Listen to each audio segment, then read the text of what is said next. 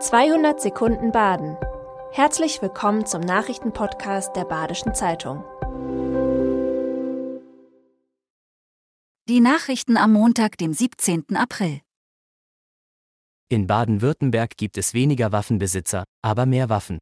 Denn 2022 ist die Zahl der Waffenbesitzkarten um etwa 700 auf 262.751 gestiegen. Doch ein Waffenbesitzer kann mehrere Waffenbesitzkarten haben. So ist es möglich, dass es trotz steigender Zahl an Waffenbesitzkarten weniger Waffenbesitzer gibt. Ihre Zahl sank 2022 um etwa 400 auf 115.114. Gleichzeitig ist die Zahl der Straftaten, bei denen mit Schusswaffen gedroht oder geschossen wird, mit Ausnahme eines leichten Anstiegs 2022, in den letzten fünf Jahren rückläufig. Erst Rückstand, dann Sieg. Beim 2 zu 1 in Bremen bewies der SC Freiburg gestern Comeback-Qualitäten. Nach dem Führungstreffer der Bremer in der 46. Minute trafen Salai und Höhler. Mit dem 1:1 Ausgleich erzielte Salai das tausendste Bundesligator für den Sportclub, der durch die drei Punkte aus Bremen weiter im Kampf um die internationalen Plätze mitmischt. Bekommt der Landkreis Breisgau-Hochschwarzwald seine erste große Kreisstadt? Bad Krotzingen hat sich dies bis 2025 zum Ziel gesetzt. Heute berät der Gemeinderat über den notwendigen Antrag.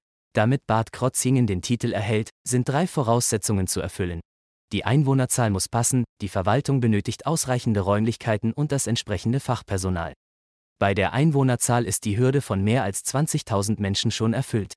Neue Räumlichkeiten entstehen derzeit durch einen Neu- und Anbau des Rathauses.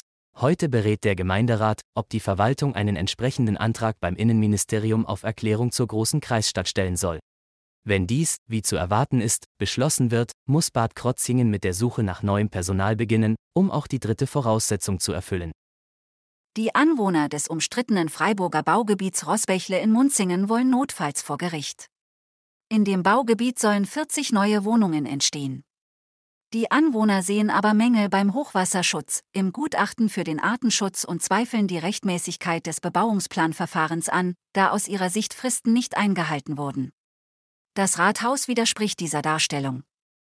Sollte die Stadtverwaltung keine Einsicht zeigen, würden die Eigentümer auch vor Gericht ziehen, erklärte Anwohner Till Mansfeld gegenüber der Badischen Zeitung. Am Sonntag haben Amateure und Profis beim 9. Schwarzwälder Kirschtortenfestival in Tottnau gezeigt, wie sie eine solche Torte herstellen. Den Biskuitboden konnten sie von zu Hause mitbringen, die Sahne wurde ihnen gestellt. 600 Personen verfolgten die Tortenherstellung vor Ort. Aus Sicherheitsgründen konnten nur 300 Personen in das Kurhaus gelassen werden.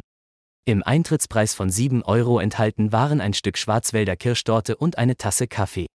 Die Siegerin ist Anna Kostava, die auf ihre Torte die essbare Figur eines Schwarzwaldmädels setzte. Auf unserer Website finden Sie ein Foto der Siegerinnentorte. Das war 200 Sekunden Baden. Immer montags bis freitags ab 6.30 Uhr. Aktuelle Nachrichten rund um die Uhr gibt's auf der Website der Badischen Zeitung badische-zeitung.de.